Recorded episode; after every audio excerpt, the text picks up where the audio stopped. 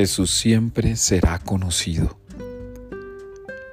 La experiencia evangelizadora no tiene límites y por ello el mensaje de Jesús a sus discípulos sigue siendo para nosotros no sólo de una gran actualidad, sino de una urgencia del amor. Él siempre será conocido cuando pones en tus labios palabras de misericordia. Siempre será conocido cuando pones actitudes de alguien que tiene claro la caridad. Siempre será conocido cuando asumes con valentía la persecución.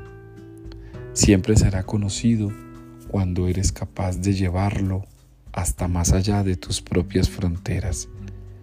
Siempre será conocido cuando aceptas con humildad que tu mensaje depende de lo que Dios pone en tu corazón y no de lo que tú crees o sientes que debas poner por ti mismo o por ti misma.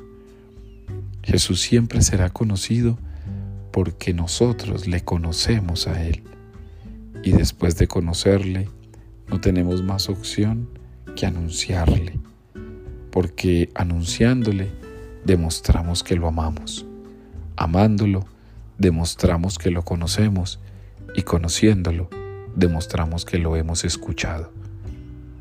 Hoy, démosle entonces a Jesús la gran oportunidad de que siga siendo conocido. Si es conocido, es amado. Si es amado, es seguido. Si es seguido, es comunicado. Levántate a seguir conociendo la persona de Jesús para que otros también lo sigan conociendo a través tuyo.